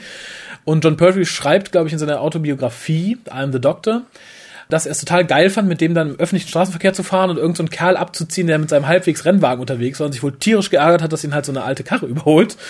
Pertwee, ich glaube, das ist auch mit spürbar bei, bei der ganzen Folge. Gesagt, Pertwee dürfte olle Rolle spielen, er dürfte Bessie fahren relativ schnell, auch vom schlechten CSO-Screen. Gut, aber da, das merkt man halt. Ich glaube, das war Spaß. Aber Aikido gehört für mich nicht zum Spaß des Doktors. Das, das hätte man sich öfter mal sparen können. Ja.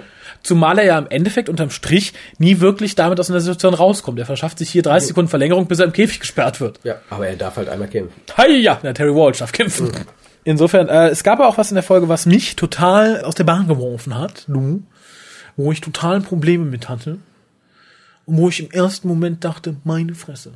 Und das war der äh, Selbstmord des, ähm, des, des, des, des, des, War des kein Selbstmord. ja, nein, aber der, der Mord, in Anführungszeichen Selbstmord, das ist Kerl, der versagt hat in Augen von Boss. Er sagte, nö, dispose of him, Safe Destruction Sequence und der steht auf. Man merkt, gegen seinen Willen wird er gezwungen, halt da runter zu rennen und sich da runter zu stürzen. Barry Letts sagte wohl, das wollte man den Kindern auch nicht antun, hat versucht mit der Musik ein bisschen gegenzusteuern, indem er halt so, so ein trötiges Geräusch da macht, dass es halt so dass es ein bisschen die Spannung rausnimmt und so. Besser. Ja, er sagt halt, man kann Kindern nicht zeigen, dass einer springt, dann schwapam. Und dann hat man so gemacht. Äh, ich fand es trotzdem noch, weil ich die Vorstellung schon nicht mag, dass man offenen Auges in seinen Tod rennt, wenn man es gar nicht will. Ich glaube, das geht doch gar nicht, oder? Ich meine, da gibt's da irgendwie so ein Selbsterhalt. Ja, du kannst niemanden, du kannst niemanden hypnotisieren gegen sein, also ge gegen seine Natur. Also kannst niemanden etwas dingen. Aber wie gesagt, ich, finde es so grauenhaft, wirklich diese Vorstellung, dass du weißt, okay, ich will jetzt nicht, aber ich sterbe jetzt und äh, fand ich persönlich hart. Das ist eine der für mich äh, härtesten Sterbeszenen in Doctor Who. Das stimmt. Aber es ist halt sehr flapsig präsentiert. Ja, ja, gerade wie gesagt gegen Ende. Ah, Boss ist halt brutal. Ja.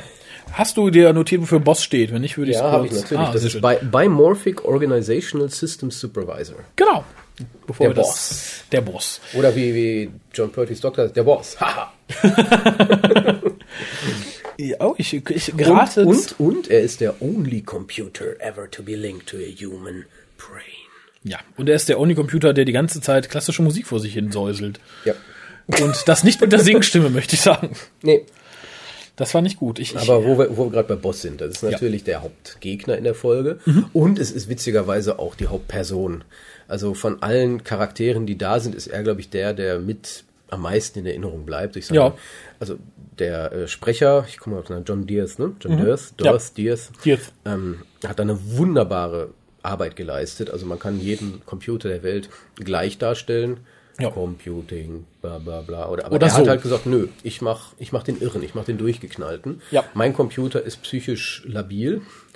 Und er macht das natürlich auf eine nicht sehr nicht sehr subtile Art und Weise, Nee. indem er ähm, während während Steven sogar versucht sehr effizient zu sein und Dinge zu tun, äh, versucht äh, Boss äh, ihm witzige Dinge an den Kopf zu werfen, spielt geradezu mit ihm, Ja, und spielt auch, äh, Lieder, äh, nennt ihn mein Übermensch. Ja, ich wollte gerade sagen, und äh, spielt auch mit Nietzsche. dem, mit dem, eben mit diesem, mit diesem Klischee, dass ich forme dich so, wie ich dich brauche.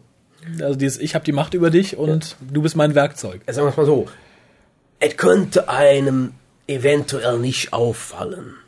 Wenn man nicht genau hinguckt und zuhört, könnte diese subtilen Hinweise, dass es sich bei Boss um ein anderes Bild für die Nazis handelt, könnte einem durchaus durch die Lappen gehen. Es ist nicht so ganz, also der Holzhammer ist zwar da, der ist nur halt kleiner. Er hätte nur eigentlich Heil Boss sagen müssen, dann ist, glaube ich, ganz klar gewesen. Ja, also, wobei bei der, beim Buch ist es noch besser. Also bei der Target Novelization haben Die die, hab ja- ich leider nicht gelesen. Ist der Hammer. Ist nochmal eine, einen Tacken höher geschaltet alles. Okay. Irgendwie, da gibt's auch eine Rede in One World, One People, One Boss. Oh, Das man schön. natürlich von Hitler mit ein Reich, ein Volk, ein Führer. Und das ist ja genau, Ja. Es, es geht in die Richtung. Er hört Wagner. Er zitiert Nietzsche. also das, das ist ganz klar, dass hier wieder das Nazi-Bild hochgehalten wird. Und ähm, dementsprechend ist der Tod auch nur, äh, der wird halt in Kauf genommen für das höhere Gut. Ja. Das, und das, das, das Ähm, passt alles wunderbar. Gerade den Jüngeren unter unseren Zuhörern muss man vielleicht auch sagen, das Bild der bösen Nazis war doch noch gar nicht so lange her. Lass Nee, das, das gerade ja mal immer 20 noch. bis 30 Jahre Das sein. immer noch. Ja, aber Guck da du ein da- Fußballspiel zwischen Deutschland und England an. Aber da war es halt noch richtig wach und ich glaube, dann funktioniert das ganz gut. Auch die Rede am Anfang, äh, die vor den Minenarbeitern gehalten wird, die ist ja auch in I, Anlehnung I eine hold in my paper. Genau. Peace in our time. Brief of Mr. Hitler. genau. Das war ja auch eine Anspielung darauf. Ja. Entgeht Leuten heute, glaube ich, sehr viel schneller, als es damals der Fall war. Ja, richtig. Glaub- Dementsprechend muss, ist es unser Job, da Genau. immer wieder darauf hinzuweisen. Genau. Ähm, ich habe jetzt hier nur noch ein bisschen Trivia. Darf ich Mhm. den eben abhaken, bevor ich die Seite wechsle? Ähm, das darfst du, aber lass mich das mit den Nazis schnell noch zum Ende, zum Bitte. Ende bringen. Ähm, Das mit den Nazis muss immer zu Ende gebracht immer werden. wieder, immer mal wieder. Nein, aber das, das, die, die haben damit natürlich auch dann gleichzeitig den, den heutzutage, wie gesagt, wird man sagen, Raubtierkapitalismus mit den Nazis gleichgesetzt. Das darf man auch nicht unerwähnt lassen. Also es ist völlig klar, dass da dieses Unmenschliche des Nazi-Seins übersetzt wurde hier in das Efficiency, Productivity und Profits for Global Chemical. Because what is good for global chemical Is good for the is world. good for the world. It's good for you. Genau. Und das, da, da werden zwei Dinge komplett miteinander vermengt, äh, Das die man heute, glaube ich, nicht machen würde. Nee. Also ich glaube nicht, dass jemand auf die Idee kommt zu sagen, ich will ein antikapitalistisches Machwerk produzieren. Und gehe dabei gegen dann, dann, also- dann lade ich das mit Nazi. Bildern auf. Ich glaube, auf die Idee käme heutzutage keiner mehr. Nee. War damals halt einfacher, wobei halt hier dieses Unmenschliche von, von Boss, der vielleicht das uneheliche, der uneheliche Sohn von Wotan ist, ich weiß es nicht. ähm, Jawohl, das wäre dann, glaube ich, wieder zu viel, wenn es jetzt die, die Target Novelization gibt, wo erklärt wird, dass der aus Resten von Wotan gebaut Nee, aber es wurde. gibt, es gibt eine Theorie, wonach es nicht Wotan war, aber der Dalek Battle Computer aus Remembrance. Ah. Dass, dass Stevens die Reste zusammengeklaubt hat irgendwie und hat daraus dann sich und Boss so das, verlinkt. also, das ist die Zeit aber zu kurz, oder? 63? 63 bis 73, äh, Zehn 30, Jahre. 10 Jahre. Er musste ja nur, er musste es ja nur starten und dann begann das Ganze ja, das war ja so ein Feedback. Selbstläufer, ja, ja, klar. It could be possible. Ja, see? It could really be possible. It could be possible, I told you. Aber mach dein Trivia. Ähm, als erstes wäre dran ein kleiner Fehler in der Mine, nämlich als ein, einer der Minenarbeiter unter der Mine ist und es schafft, oben anzurufen, kriegt er ein Handzeichen, dass er dran ist. Das heißt, man sieht einen Arm rechts ins Bild. Das, das ist dieselbe Hand wie bei Pyramids of Mars. die jetzt Kissen festhält. Dann verschwindet äh, Joes Lampe vom Kopf, nachdem sie mit dem Fahrstuhl abgestürzt ist und ist eine Szene später wieder da. Ich möchte es nur nicht unerwähnt lassen. Vielleicht, mein Gott, das ist nicht Joe Grant, das war ein Klon, das war ein Flash-Klon. Oh Gott. Ja. Radioactive Man-Modus an. Er hat recht. Schön zu sehen fand ich, dass John Pertwee sehr gut rüberbringt, schon von der zweiten Episode an, dass der Doktor tatsächlich eifersüchtig darauf ist, dass Joe den Professor toller findet als ihn. Ja, wobei eifersüchtig jetzt nicht. Ja, aber ist auf ähnlich wie ein Vater eifersüchtig ist, wenn eine Tochter genau. wegheiratet. so richtig. Sachen. Das, die, die, einfach die Angst, äh, sein Mädchen zu verlieren. Mhm. Ende aus. Schön fand ich die Szene, und das war der zweite oder dritte Cliffhanger, meine ich, wie die dackelgroße Made auf Joe zurobbt. Das ist nicht für mich der schrecklichste aller Cliffhanger, aber einer der sympathischsten irgendwie. Ja, vor allen Dingen, weil Joe dieses komische Kleid trägt. Ja, und gemütlich am Feuerchen sitzt und dann kommt halt die Made reingerobbt. Die Auflösung fand ich dementsprechend schlecht. Die Made denkt sich, oh, das ist ein anderer, fress ich erst den. Lie lieber, lieber den angezogenen dicken Mann und nicht die, die hübsche junge Frau. kleine. Die sieht mich ja eh nicht. Genau, der soll mich sehen und schreien. Ähm, interessant ist, dass die Maden natürlich sehr realistisch aussahen. Ähm, auf der DVD ist auch ein kurzes Extra, wie die Dinger gemacht wurden, also unter anderem, es gab ja mehrere Versionen. Äh, John Pertwee fand die so toll, dass er eine davon mitgenommen hat und sie seinem Sohn, äh, Sean Pertwee, geschenkt hat. Äh, und der hat die wohl lange Jahre noch in seiner eigenen Privatsammlung gehabt von Dr. Who, Memorabilia. Äh, ich weiß nicht, wo sie heute hin ist. Ich weiß nicht, ob sie überhaupt noch gibt. Aber ich bin froh, dass man das damals so auf diese mannigfaltige Art und Weise gemacht hat. Ich glaube, heute hätte man dann alles als Computergrafik gelöst. Ja. Und hier sieht man aber, dass man wirklich alles benutzt hat, was es, was es gab, Ja. um diese Illusion zu erzeugen. Wie gesagt, von Roboter gesteuerten fast äh, Maden bis hin zu Von den Puppen, wo man sich unter die. Erde Ja. gesteckt hat. Ja. Was leider dazu führt, dass Benton ab und zu die Bretter runtertritt und wohl einem der Puppenspieler auf die Hand getreten ist. Was ich ganz schön fand, äh, nachdem die Made entflohen ist, kommt eine der für mich, glaube ich, mh, auf ein Kissen stickenswertesten Aussprüche von dem dritten Doktor, in dem Fall John Pertwee. Well, at least we can analyze this slime. Finde ich, finde ich ganz, ganz toll. Und dann bin ich durch mit dieser Seite. Ich finde sehr schön, dass diese Folge auch ganz gut veranschaulicht, was uns in Sympathy for the Devil in Endkonsequenz vorgehalten wurde, dass Unit und den Doktor zwar alles schaffen würde, aber ziemlich dumm zu Werke geht. Dass die erst ziemlich viel kaputt machen, bevor sie dann die Lösung finden. Das war hier ganz genauso. Ja, war ganz genauso, wobei äh, hier würde ich jetzt nicht so sehr den Doktor hochheben, weil Nö, ja, ich glaube, die Folge hätte auch komplett ohne den Doktor funktioniert, weil faktisch Clifford Jones die Rolle übernommen hat. Er findet das Mittel, er macht dies, er macht das. Also Ja, der Doktor hier ist, ähm, und da komme ich gleich noch auf, nämlich auf was anderes zu sprechen, ähm, der Doktor ist hier eher Beiläufer, der auch beisteuert. Also er bringt den Kristall mit. Er hat auch ein, zwei Einsätze, aber faktisch aktiv was bringen tut er nicht. Er denkt halt das weiter, was Clifford Jones genau. schon hatte. Ja, ja. Und man hätte ihn auch Jones nur, einfach leben ja, lassen man hätte können. ihn leben lassen, ein bisschen Klar. fantasieren können, aber mit der Zeit entwickelt man da was draus. Ja. Also das wäre alles, hätte alles funktioniert. Und da kommt jetzt was, was sich erfreulich für mich jetzt, man muss es ja immer im Kontext der Jetztzeit auch wieder sehen. Ähm, in der aktuellen Vergangenheit, immer meistens der zehnte Doktor gegen Mhm. Ende, war ja so, der Doktor hat nichts gemacht und alle applaudieren ihm. Ja. Einfach gesagt. Also der Doktor ist einfach da und so, ja, du bist toll, du bist der Beste, du bist der Größte. Hier hätte auch sowas passieren können, weil der Doktor ja nicht so aktiv war, aber das ist nicht passiert. Ja, Das stimmt. feiern alle. Ah, Die feiern sich alle. Sie haben, weil sie alle haben was getan. Wir haben's geschafft. Und der Doktor ist höchstens einer von denen, wobei er sogar am Schluss selber realisiert, ich bin keiner von denen. Deswegen Ich geht geh. er ja. Ja. Und ich lasse die mal alleine, weil die Ära hier ist eh vorbei. Das hat er auch dann als Charakter realisiert, Mhm. denke ich. Und ähm, die schaffen es auch ohne mich. Und da, das gilt aber auch für The Damons oder andere Folgen aus dieser Ära.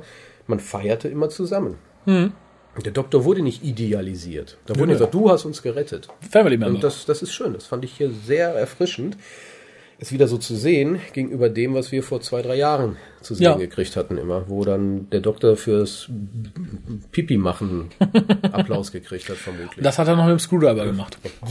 Der übrigens auch hier zwei, dreimal auftaucht. Allerdings mit einem sehr fiesen Soundeffekt noch, möchte ich sagen. damit er die Maden abschreckt. Genau. Ja, du hast vorhin schon angesprochen, ich möchte es auch nur noch mal kurz erwähnen, dass der Doktor natürlich versucht, wie es sich gehört, den äh, Computer, also in dem Fall Boss, mit einem Paradoxon zu zerstören, in die Irre zu führen, in dem Fall mit dem Lügner-Paradoxon. Kriegt er auf jeden Fall ein Fleißsternchen für, dass es probiert hat. Er schafft es ja auch fast, also Boss ist ja erstmal dran, sagt nein, nein, doch und ja, nein, nein, nein, wischt dann aber doch relativ schnell weg und sagt, na, Und das zeigt auch, dass Boss anders ist als ein anderer Computer. Jeder Ja. andere Computer hätte dann ja seiner Programmierung folgend den Tilt erreicht. und geht gar nichts mehr und dieser Roboter, dieser Computer kann das, was Menschen können. Er kann sagen, stopp, halt, macht Ist keinen nicht. Sinn, lass mich mal einen Schritt nach hinten machen und das Gesamte betrachten. Ja. Und das macht Boss eigentlich so besonders. ja, diese, dieses kleine Beispiel zeigt es auch, was vielleicht auch so ein bisschen untergeht, aber man sieht halt daran, Boss ist mehr als ein ganz normaler Computer. Der ist echt gefährlich. Ja. Ähm, bis zu dem Zeitpunkt, bis Boss wirklich kam, ich denke, die, die Zuschauer damals hätten fast gedacht, dass der Master gekommen wäre. Mhm. Weil man hatte ihn ja bisher immer gehabt, jetzt dann gab es dann diese Staffel ihn nicht mehr. Und es wurde ja so, ah, der gibt es einen im Hintergrund, der ist einen im Hintergrund. Ja, wohl, dann, dann hätte man auch die Nachricht nicht sehen dürfen, dass Roger Delgado gestorben ist. Oder ist danach gestorben? Der ist ja danach. Ah ja, stimmt, Das genau. ist bei der, Au- nach der Ausstrahlung der fünften Folge. Also er hätte dabei sein können. So, und die Zuschauer, zumindest die ersten ein, zwei, ja, zwei Folgen dann, hätten durchaus erwarten können, ah, jetzt kommt er wieder. War aber geplant, dass der erst danach die Staffel kommt, aber das kann der Zuschauer ja nicht wissen. Ah, klar. Und dementsprechend war das dann erfrischend, dass es wirklich ein Computer war. Ja, stimmt. Und nicht, dass Pertwee sagt, but Joe, It's konntest Master." du nicht wissen. Boss steht doch für Master. Boss ist ein Akronym für SOAP, which means Master on Gallifrey. Ja, so, das hätte man wirklich erwarten können. Mhm. Und nicht nur, dass es nicht der Master ist, es ist ein Charakter, der viel besser noch als der Master ist. Na ja. Auf, auf seine Art und Ja, Weise. gut. er hat wunderbare Dialoge und Monologe.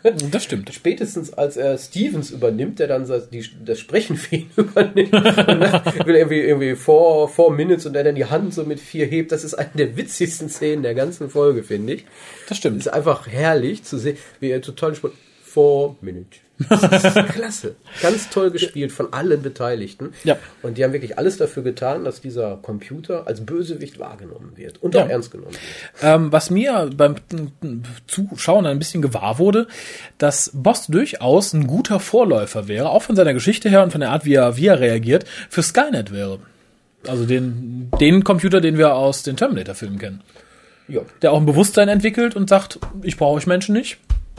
Und Gas geben. Punkt. Äh, Insofern fand ich auch die Zerstörung am Ende ein bisschen einfach. Das tat mir ein bisschen Er leid. wurde halt überladen und ist. Ja, ja, das Ja. ist, Wobei, waren das drei Minuten? Er sagt der Ich Brigadier, glaube drei nicht. Minuten. Ne? das, das glaube ich nicht. Drei Aber Minuten war der am Tor.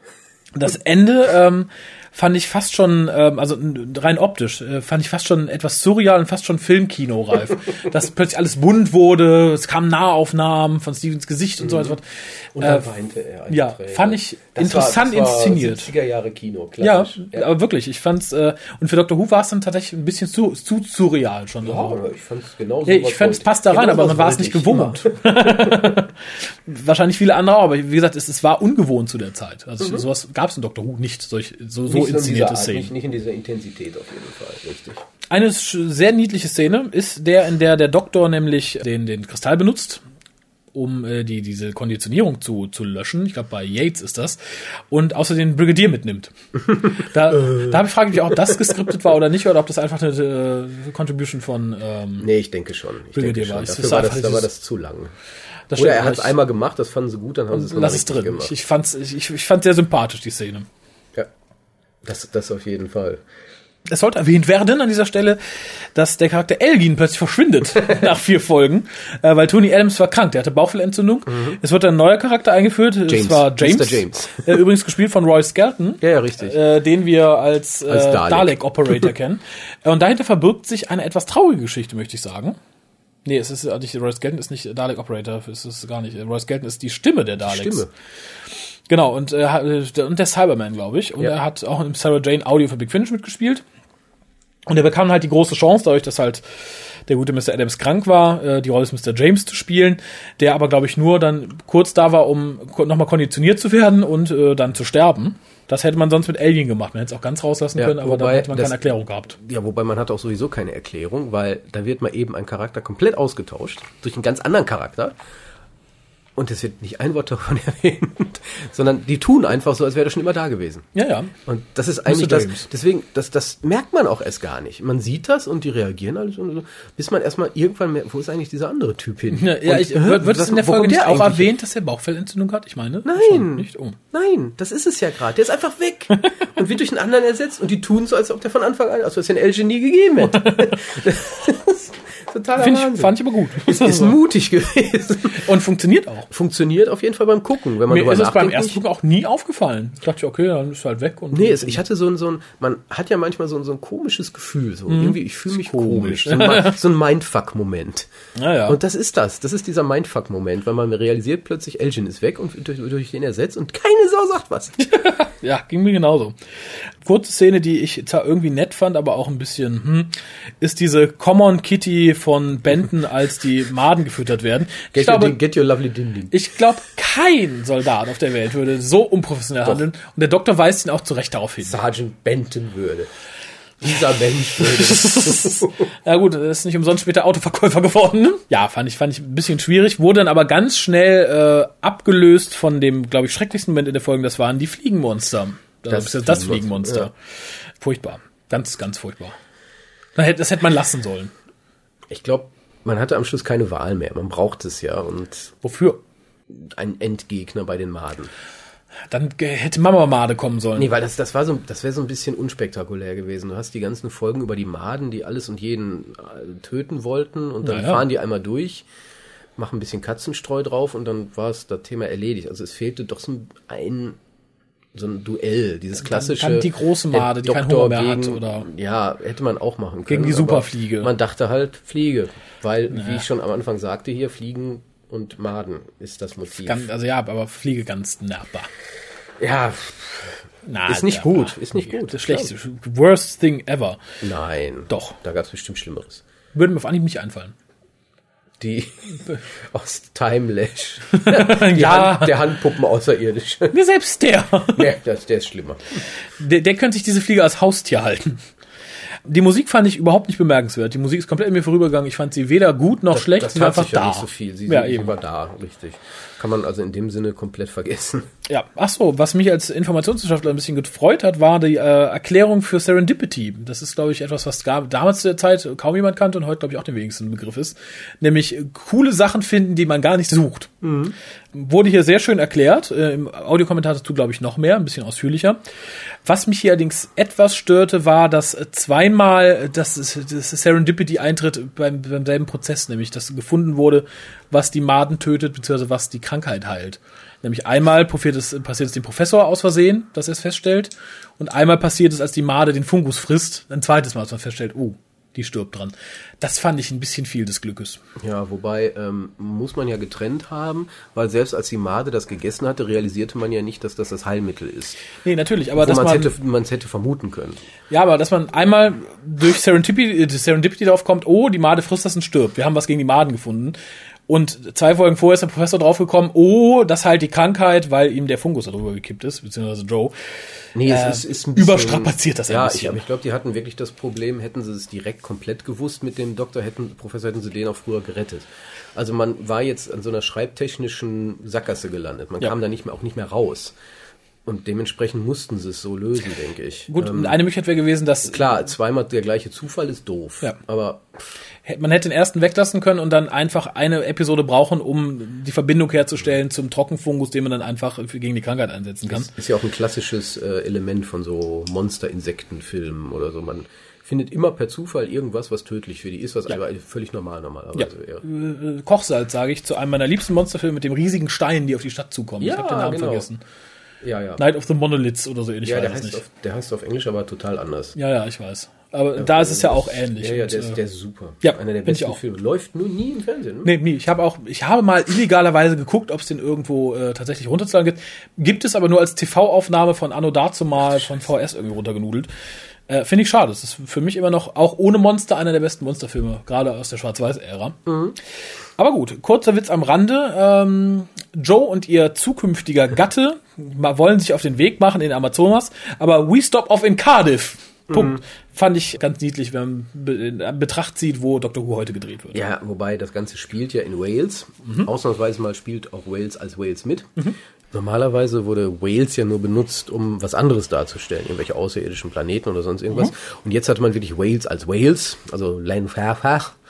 Und leider Gottes hat man ja dann die ganzen Waliser als die ultimaten Stereotypen, die es überhaupt nur gibt, dargestellt. Oh ja. Also äh, Stereotyper geht's schon gar nicht mehr. Das ist, das ist Klischeehausen gewesen, Mhm. im wahrsten Sinne des Wortes. Und das war schon es tat sicherlich weh zuzusehen. Zum Glück als Deutscher hat man da nicht so diesen Zugang und man nimmt halt wahr, okay, der spricht halt anders, Mhm. aber ähm, das wäre so in etwa so, wie wenn jeder Kölner Kölsch sprechen würde und auch nur das schlimmste Kölsch. Und, Ja, äh, und das, sich benehmen würde wie der letzte Bauern. ja, das, das tut schon weh, wenn man es weiß. Ja, Wobei es gab ja ähm, da, es gibt ja auf der DVD noch ein Extra. Mhm. Das ist von äh, Mark Gettis gemacht, eine Dokumentation. Und Mhm. da sieht man das Ortseingangsschild von Kleinpfeffer.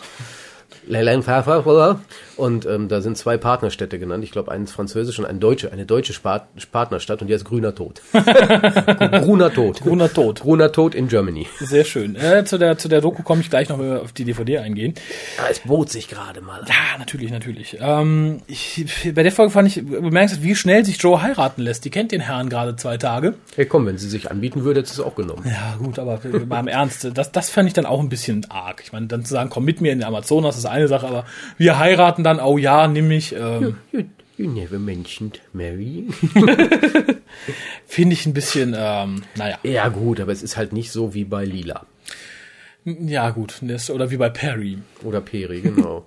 Also weder das, also es ist schon her, hingeleitet worden. Aber allein, dass sie damit durchgekommen sind, hat er den Weg geebnet für all diese anderen das fürchte Sachen. ich auch, aber da hatte man sich ja wenigstens noch Gedanken vorher gemacht und nicht einfach so. mm, Die mm, heiratet Jack. Okay. Schluss. Sehr interessant ist ja, dass die in Amazonas gehen, um äh, ihren, ihre Fungusforschungen Den- den- den voranzutreiben. Wunderpilz, der Wunderpilz, Äh, der ist ja die- scheinbar nichts draus geworden, Nee, ne? Der die ganze nicht. Welt ernährt. Nee, und äh, die haben sich auch später wieder getrennt, Mhm. äh, spätestens in Genocide, dem Buch äh, von 92, nee, 97, 97, wurde das dann ja offiziell bekannt gegeben. Mhm. Ja, aber das war ja auch immer Katie Mannings Aussage, dass die ihn ganz schnell verlassen hat, weil sie keinen Bock hatte. Ja, das könnte aber auch durch das wahre Leben sich da eventuell wieder Wahrscheinlich, ja, wahrscheinlich. Das letzte Szenenpaket ist natürlich die Feierlichkeiten anlässlich der Hochzeit, ähm, was auch immer so ein bisschen wirkt wie so, ein, wie so die Abschiedsfeier des Teams, finde ich so. Alle stehen da mit Sekt. John Pertwee, also sprich der Doktor, kriegt auch Sekt angetrunken, trinkt sie in einem im Zug Zug. aus. Das Fand ich, das ist, Kann ich bei Sekt ja so gar nicht. nicht auch nicht. Schmeckt nicht. Es sei denn, er ist wirklich kalt gekühlt. Wenn er Nee, so, sobald er Raumtemperatur hat, finde ich es furchtbar. Blubbert ja so. Mhm. Er kann es wohl ohne Probleme. Ähm, und dadurch wirkt die Szene auch so ein bisschen erwachsen. Also halt sehr deprimiert, dann halt Mhm. das, das Zeug runterschüttet, weil er halt merkt, sie brauchen mich nicht mehr, die Judith anderen auch nicht auch mehr nicht. wirklich. Das hat ja auch so ganz gut geklappt. Und dann, das fand ich ganz bemerkenswert, fährt er so in der Silhouette des Sonnenunterganges auf Bessie davon. Ich fand die Szene nie besonders schön oder episch, muss ich sagen. Aber man hat wohl tatsächlich viereinhalb Stunden drauf gewartet, dass die Sonne richtig steht, nur um diese Szene drehen zu können. Da, da hätte ich mir dann ein bisschen mehr Pathos gewünscht. So westernmäßig in den Sonnenuntergang reinfahren hätte ich ja schon gut, aber besser als gar nichts. Ich Ja, glaube, in einem anderen Jahr hätten sie gar nichts gemacht. Und dementsprechend ist das sogar ein sehr trauriges Ende am Schluss. Das stimmt. Ja, aber mit, mit, mit dem Der Satz besser der als Staffel, gar nichts. bedenke, das ist das Ende der Staffel gewesen, danach war Pause. Ja, ja, ja, das, ist, das stimmt schon. Der Das Doktor ist schon- allein im Sonnenuntergang. Es ist schon das Signal, passt auf, Zuschauer, wenn wir wiederkommen, ist alles anders. neue Regeln. Und die neuen Regeln beinhalten Sarah Jane Smith, den Heiligen Gral. Das stimmt. Das wusste man damals ja noch nicht.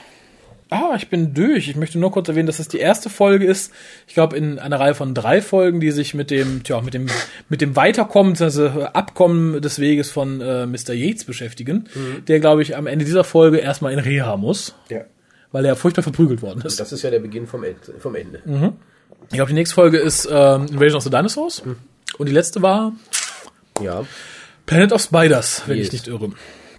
Ja, äh, interessant übrigens, dass eine Nebenfigur da dermaßen Raum für Charakterentwicklung eingeräumt wird, ist in der alten Serie nicht verständlich. ja. Wobei Äh, nicht selbstverständlich, Ja. Captain Yates war ja auch sehr traurig, dass Okay, Joe ja, würde. der das Blick, war ja, meine ich, das war ja früher, meine ich, so angedacht gewesen, meine ich, oder? Ich meine, die waren Das auch schon war aus. Das wird irgendwo gesagt, der hat sie mir, glaube ich, schon zu- in irgendeiner Ja, ja, zum ich glaube, das war mal so geplant, dass man die zusammenbringen wollte, als Charakter dann so. Ja. Und jetzt weiß ich natürlich nicht, ob der, ob das so dargestellt wurde, ob das daran lag oder ob das einfach das Treffen war oder man weiß es nicht. Aber so wie es gespielt ist, könnte man halt denken, dass er so etwas enttäuscht ist, dass sie ihn heiratet. Ja, ja, wahrscheinlich passt es in der Folge, dass sie geht. Wenn jetzt das, das sich nicht ergeben hätte, hätte man sie vielleicht in der nächsten Folge mit, mit, mit Yates aussteigen lassen und äh, in Urlaub fahren oder so. Keine Ahnung. Ich wäre dann durch mit der Folge. Ja? Ganz kurz. Ja, hast du noch? Hast Ich habe noch zwei Kleinigkeiten. Immer raus. Also wirklich nur einmal, einmal so, wo die Namen herkommen. Aha. Und zwar ähm, Jocelyn Stevens, Stevens, Mhm. der Nachname. Ähm, der kommt von Jocelyn Stevens. Und zwar ist das die äh, Editorin der Sunday Times gewesen. Ah. Und damit auch gleichzeitig Slowmans Chefin.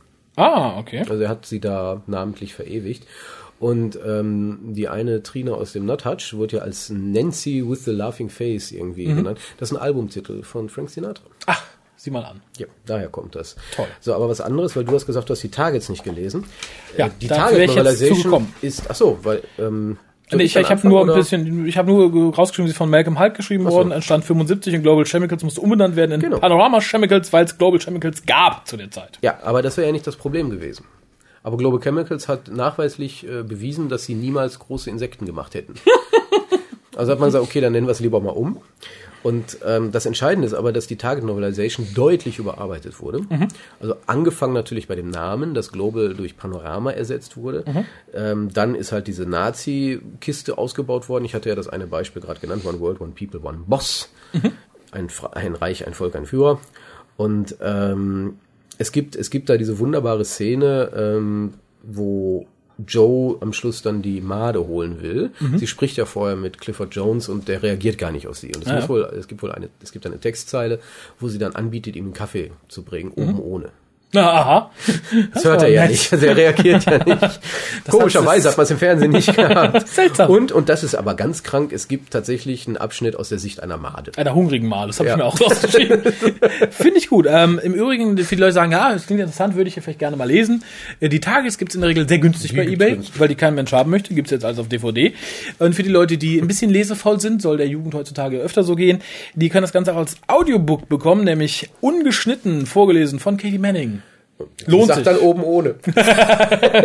Kauft es. Katie Manning sagt oben ohne. Ja, erschien im Topless. September 2008.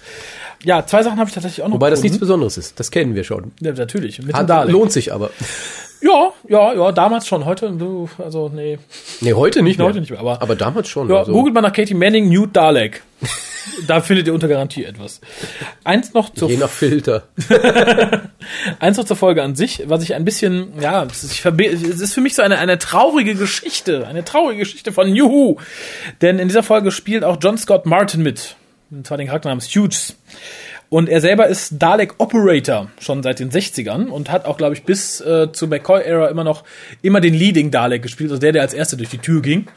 Und er hat sich sehr gewünscht, äh, auch nochmal in der New Series einen Dalek spielen zu dürfen.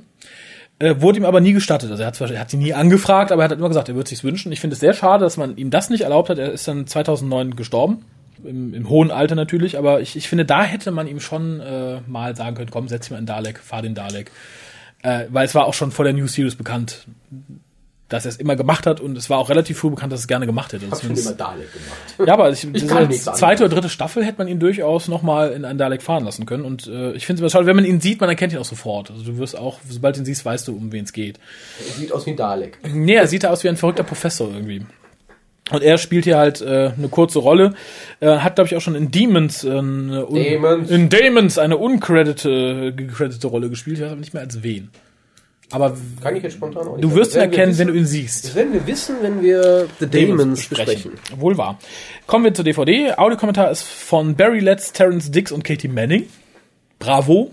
Macht immer Spaß. Eigentlich alle. Terrence Dix ist eigentlich immer Garant für guten Informationsgehalt, aber ein bisschen, halt so bisschen ernst. Zurückhaltung. Ja. Äh, ja, aber er ist auch nie der große Mensch, der Pointen raushaut. Ist einfach so, ja, hier Ja, haben wir, hier haben er, wir. ist, er ist gut zum Zuhören. Also deswegen, er ist kein so ein. Übertreiber mit, oh, und da war ich ganz wichtig. Nö, nö, erzählt Also, ganz in erzählt. Ruhe. Ähm, Barry Letts ebenso und Katie Manning ist einfach lustig. Insofern stimmt, stimmt die, ist. Was haben wir noch? Wir haben auf der DVD ein Interview mit äh, Robert Sloman von sechs Minuten Länge. Das ist Interessant. sogar, das ist gut. Das ist ein gutes Interview. Fand ich auch. Ja, man hat aber auch ein Interview mit dem Clifford Jones Darsteller. Das Ja, mit Stuart Bevan. Das ist nicht ganz so gut, aber es geht halt auch so ein bisschen um Katie Manning und um seine Beziehung zu ihr. Und Ja. Ich war noch schockiert, wie er aussieht. Aber, ja, ja, ist sehr alt geworden. Sehr alt. Also Äh, es ist sehr acht Minuten informa- ist es knapp. es ist informativ, aber man hätte nichts vermisst, wenn das nicht gewesen wäre. Nee, ich auch nicht. Also das, es, es, entwuchs, glaube ich, aus dem nächsten extra, weil er da auch beteiligt Ja, war. richtig. Nämlich Global Conspiracy Fragezeichen. Äh, da ist Mark Gettis, äh, alias Terry Scanlone, für die BBC, der halt über die sozialen Nachwirkungen spricht, die die Schließung der Kohlemine nach sich Ja, geführt also das hat. ist eine fiktive Dokumentation, Ja, ja. als wenn es Green Death wirklich gegeben hätte. Und er, da war mal ein Cover-up und so und äh, dann trifft er natürlich doch auf den Stevens, der in Wirklichkeit lebt und der einen kleinen Miniboss dabei hat. Ja, ja. Äh, das ist sehr geil gemacht und äh, wie gesagt auch äh, Professor Jones ist halt da und man sieht im Hintergrund dann neben ihm stehen so die die die die die, die Lebensmittel, die er erzeugt hat, unter anderem Fungus Candeloni.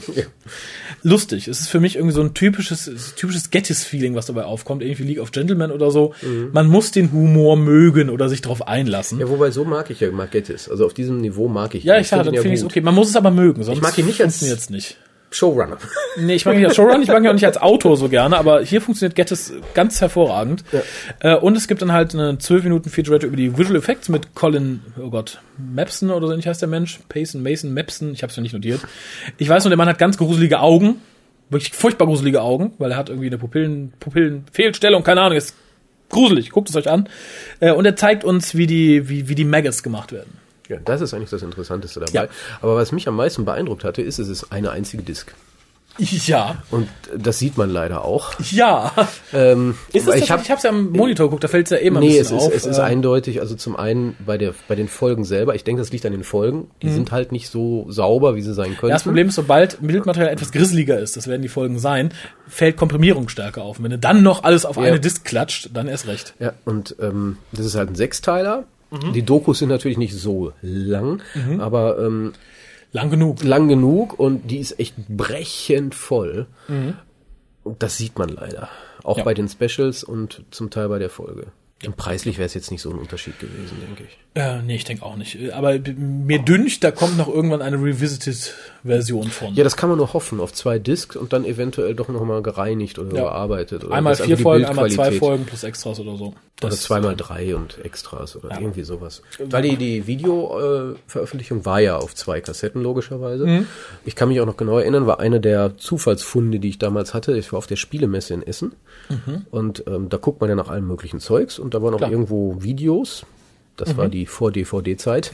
Und dann guckte man, guckte man, guckte man, beziehungsweise ich guckte und dann hatte ich zufällig Green Desk gesehen. Ich hatte mir Ja, ja, damals ja. ein gewisses Budget gegeben und die Videokassetten waren ja früher auch nicht so billig. Im Gegenteil. Und ähm, das war halt die Frage, kaufe ich jetzt das oder kaufe ich mir irgendwie ein neues Regelwerk Mhm. oder sowas.